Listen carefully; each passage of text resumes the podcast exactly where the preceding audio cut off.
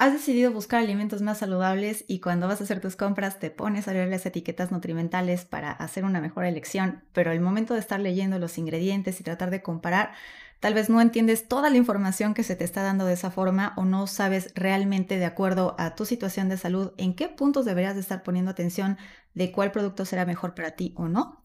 Eso pasa mucho, así que especialmente si necesitas cuidar tus niveles de glucosa, colesterol, triglicéridos, la presión arterial, hay mucha información, ahí está todo en las etiquetas nutrimentales, así que hoy te voy a enseñar cómo leerlas y en qué puntos debes poner atención para cuidar precisamente esos parámetros de salud.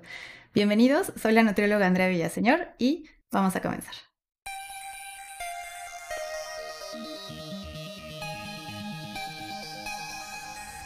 ¿Por qué es importante que aprendas a leer una etiqueta nutrimental? No es nada más para que veas los ingredientes que tiene un alimento independientemente que puedas comparar una marca con otra, sino que la importancia de eso es que tengas claridad de qué es lo que estás consumiendo. A veces tenemos la idea de que estamos consumiendo algo muy saludable porque en el comercial parece que lo fuera, pero si tú aprendes a identificar todos los ingredientes y cómo están esas proporciones, te darás cuenta tal vez si realmente lo es o no, o si te conviene o no te conviene consumirlo. Entonces no se trata nada más de ver las calorías. A veces cuando vemos las etiquetas nutrimentales llevan un orden. Antes venía la cantidad o el tamaño de la porción, digamos 30 gramos el tamaño de una porción, pero te decía que la etiqueta o el paquete trae tres o cuatro porciones. En México la etiqueta cambió. Ahora vemos que tiene unos sellos, pero en otros países se sigue manejando esta etiqueta nutrimental por porciones, así que ese es el punto número uno. Si tú ves que ese paquete dice una porción de 30 gramos, pero ese paquete es de 90 gramos, te está diciendo que si te comes el paquete completo, toda la información que viene marcada ahí la tienes que multiplicar por 3. Ese era el error más común y que se sigue eh, presentando todavía dependiendo qué tipo de talo nutrimental tengas en tu país pero pon atención siempre en las porciones. Ahora, en las nuevas etiquetas nutrimentales, hablando de México, ya todas las etiquetas se pasaron a presentaciones por 100 gramos, o sea que toda la información que viene marcada es por un total de 100 gramos, aunque tal vez solo te comas 20 o 30 gramos. Esto es con el objetivo de que entonces ahora sí puedas comparar una marca con otra del mismo producto, por ejemplo, unas barritas, ¿no? Entonces tú puedes comparar una barrita de una marca con la otra por exactamente la misma porción de 100 gramos. Puede ser que la marca 1, el tamaño de la barrita sea individual de 20 y de la otra de 30 y entonces por eso antes había mucha confusión en cuál sería mejor y tenías que estar haciendo como más cuentas para verificar cuál tiene más grasa, más fibra, menos fibra, más azúcar o no. Entonces, el que ya esté presentado en 100 gramos es más fácil ese punto para comparar. Independientemente de eso, algo importante es que no te enfoques solamente en el total de calorías o la energía que viene, que normalmente es la primera parte que aparece en esa tablita nutrimental. Porque a veces se fijan en que dice una, ah, bueno, esta tiene 100 kilocalorías y esta tiene 90. Entonces me voy por la de 90. Pero ¿qué pasa si esa de 90 tal vez tiene mucho más azúcar, menos proteína? Y la otra tiene tal vez más proteína y menos azúcar y tú lo que necesitas es cuidar tus porciones de azúcar. Entonces, aunque la otra tenga un poco más de calorías, te conviene más porque tiene menos azúcar. Así que te voy explicando punto por punto qué necesitas poner atención de acuerdo a qué es lo que requieres o qué es lo que estás trabajando en tu consulta. ¿Ok? Así que, eh, independientemente de la porción, vamos a hablar por ingredientes y en la tabla, el siguiente ingrediente o la información que continúa es los azúcares o los hidratos de carbono. Habrá algunas tablas que primero marcan las proteínas, las grasas o los carbohidratos. Acuérdate que todo lo que comes siempre te va a aportar alguna de estas tres, dependiendo el origen del alimento. Por ejemplo, si estamos hablando de barritas, panes o galletas, pues por supuesto que va a tener mayor cantidad de hidratos de carbono. Pero aparte de esto, puede ser que tenga azúcares agregados. Así que cuando tú ves en una etiqueta nutrimental que dice Reducido en azúcar es porque tal vez en su receta original la porción normal tiene tal vez 10 gramos de azúcar y la versión reducida tiene nada más 5 gramos. Esto pasa mucho, por ejemplo, en las mermeladas, ¿no? Que la mermelada es, su origen es fruta, la receta original tiene además azúcar refinada, entonces la versión refinada le hacen una reducción en la cantidad habitual de azúcares. Entonces puede ser que tenga tal vez nada más el 50%. Cuando decimos que un alimento es bajo en azúcar, o sea que no va a traer el sellote ahí que dice alto en azúcares, es porque tiene menos de 5 gramos en 100 gramos de producto. ¿sí? Cuando decimos que no tiene azúcares es porque tiene menos de un gramo de azúcar agregada en el producto. Y cuando decimos que es totalmente libre o no tiene azúcares agregados es porque no le agregaron nada de azúcares. Y acuérdense que cuando hablamos de azúcar estamos hablando no nada más de azúcar de mesa, sino que también jarabe de maíz de alta fructosa, maltodextrinas, jugos de lo que sea. Todas las que terminan en osa, sacarosa, fructosa, etcétera, son azúcares. Entonces, si un producto dice cero azúcares añadidos, es porque no le agregaron estos extra. Pero ojo, no significa que en la parte de hidratos de carbono diga cero si ese alimento estamos hablando que es algo derivado de avena o de harina de trigo, o sea, de algún cereal. Así que si el objetivo es cuidar tus niveles de glucosa, acuérdate que si es un alimento que viene del grupo cereales o tubérculos, o sea, derivado de trigo, avena, arroz, quinoa, papa, naturalmente es carbohidrato. Independientemente de esa presentación ya procesada que te vas a comer, es si le están agregando o no azúcares. Así que ojo con eso. Y muchas veces, si era una receta que no le agregaron azúcar, pero debería saber más dulce, regresemos al ejemplo de la mermelada, a veces puede ser que tenga algún edulcorante para darle ese sabor dulce y sí, efectivamente no va a aportar azúcar, por ejemplo, una gelatina light, ¿sí? A veces hasta dicen que la gelatina light sabe más dulce y por eso no la quieren consumir, pero en realidad en energía y en calorías no va a aumentar los niveles de azúcar porque no te está aportando más azúcar. En cambio, la gelatina normal pues sí tiene una gran cantidad de azúcares. Ok, entonces ese sí sería un producto alto en azúcar y trae su sellote de exceso de azúcares. En cambio, la gelatina light que dice sin azúcares agregados, tiene edulcorantes, pues no trae el sello. El otro punto que puedes encontrar en una tabla nutrimental es las grasas. Y muchas veces cuando estamos hablando de cuidado de peso, muchas personas solamente se enfocan en tiene grasa, no tiene grasa. ¿Cuánto tiene de grasa? Acuérdense que las grasas no son malas, también son necesarias a nuestro sistema. Lo que hay que cuidar exactamente en un producto procesado, acuérdense que los procesados pues es lo que ya viene en bolsita, es el tipo de grasa que se está consumiendo. Porque sea una grasa saturada o poliinsaturada, como lo platicamos en el tema de grasas, la forma en la que tu cuerpo va a utilizar es diferente. La cantidad, la energía que te comas eh, de una cuchara de manteca o de aceite de oliva o de algún otro tipo de grasa son las mismas kilocalorías por gramo. Lo que cambia es la calidad y cómo tu cuerpo lo va usando. Por eso, aquí en las tablas nutrimentales es importante verificar el tipo de grasas que contiene. Así que lo mejor es buscar una opción que sea muy baja en grasas saturadas, que son las que tienen que ver más con el colesterol. Y cuando hablamos de esto, cuando realmente un producto es bajo en grasas, estamos hablando que tiene menos de 1.5 gramos en 100 gramos de producto. Y cuando decimos que tiene, no tiene grasas, pues es menos de un gramo, ¿ok? Y una bien importante que hay que cuidar aquí son las grasas trans. ¿Qué es una grasa trans? Es una grasa que era vegetal, líquida y de forma artificial se satura para hacerla semisólida. El problema de este tipo de grasas es que son las que se oxidan más rápido y con el calor también. Y estas son las que tienen más riesgo cardiovascular por los procesos de oxidación y que se suba más rápido el colesterol, entre otras cosas. Entonces, lo mejor es que cuando te fijes en las grasas, si son grasas poliinsaturadas o monoinsaturadas, que serían como las grasas saludables, no hay tanta inconveniente si vas a comparar dos productos, elige el que tenga menos grasas saturadas y de preferencia que no tenga grasas trans. Y esto, un buen ejemplo puede ser, por ejemplo, en los aceites. Los aceites para cocinar, todos los aceites son vegetales, por lo tanto van a decir sin colesterol.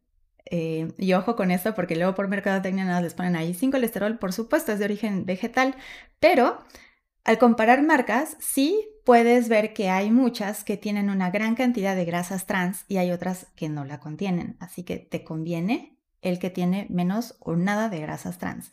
Y esto también, ojo, porque puede estar presente en muchos otros productos como chocolates, como panes. Entonces, tú puedes agarrar eh, diferentes marcas de pan de caja y empezar a ver qué cantidad contienen de azúcar, de grasas. Hay algunos que tienen grasas trans, hay muy poquitos que no tienen azúcar o que no tienen grasas trans.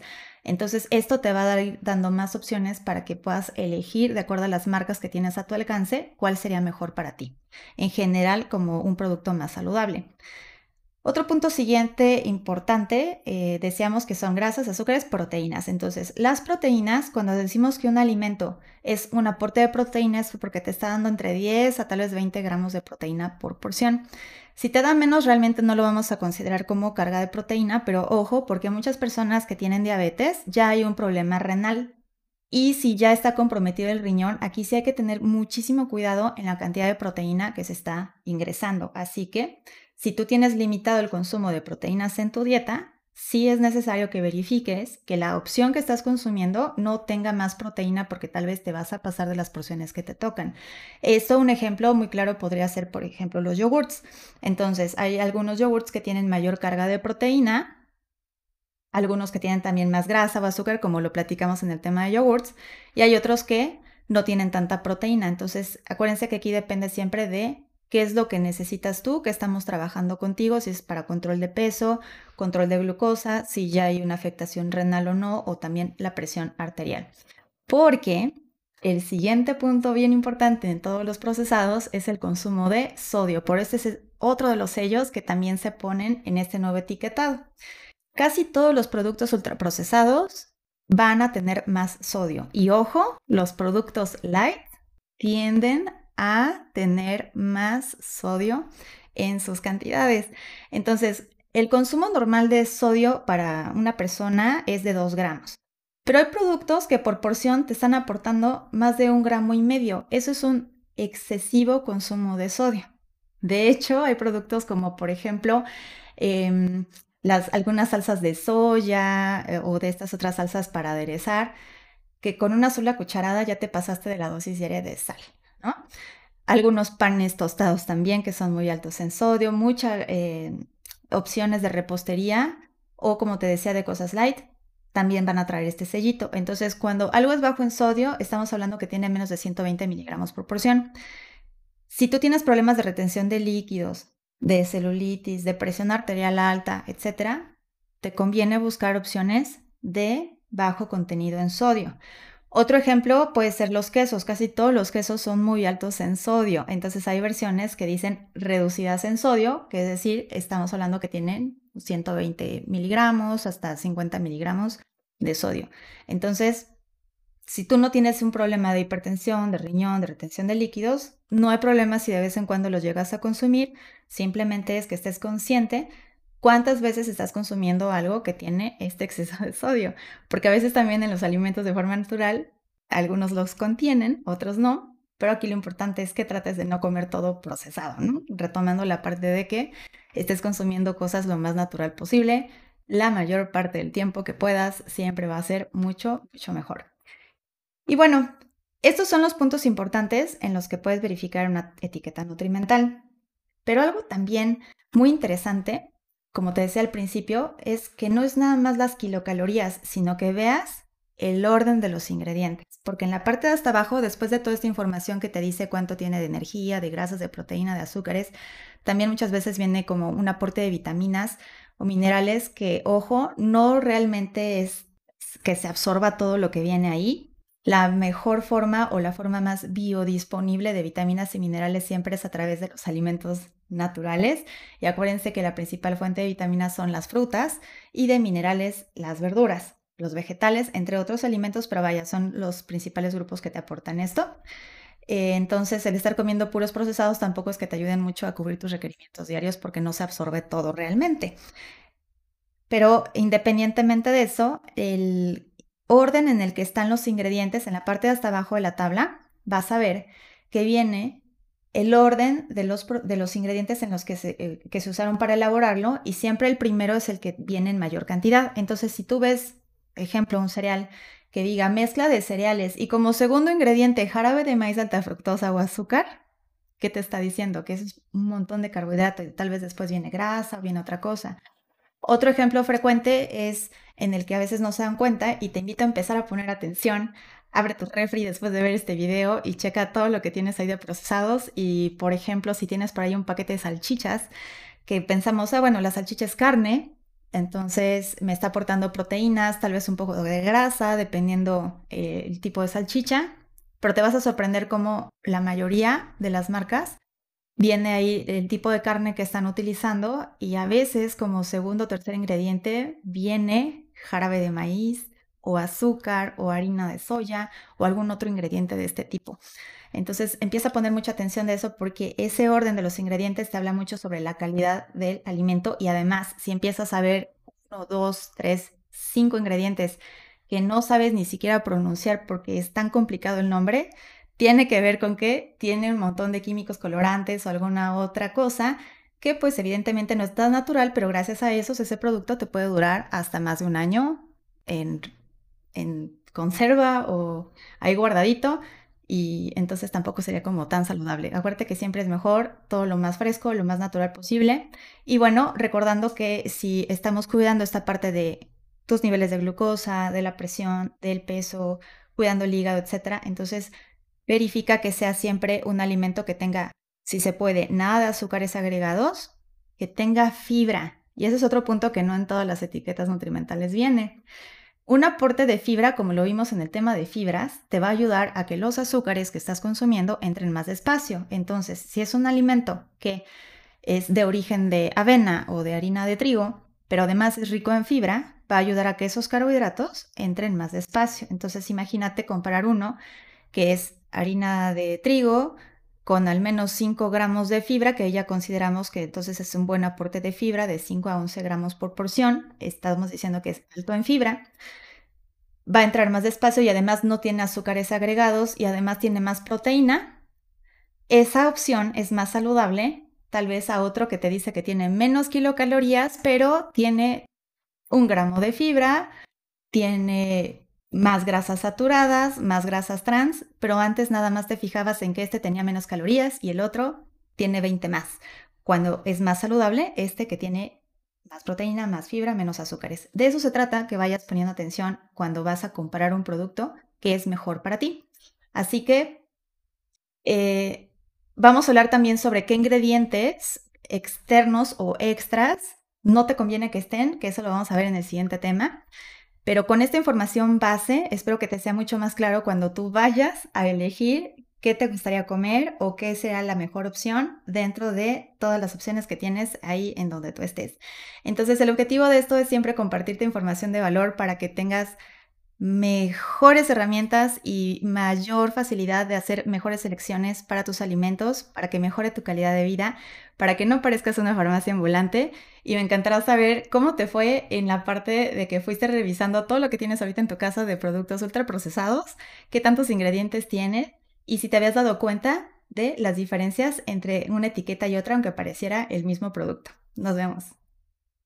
Si te gustó esta información y crees que es de valor para ti o que puede ser de valor para alguien más, te invito a compartirlo. Y también te invito a comentarme si hay algún tema en especial del cual te gustaría saber más.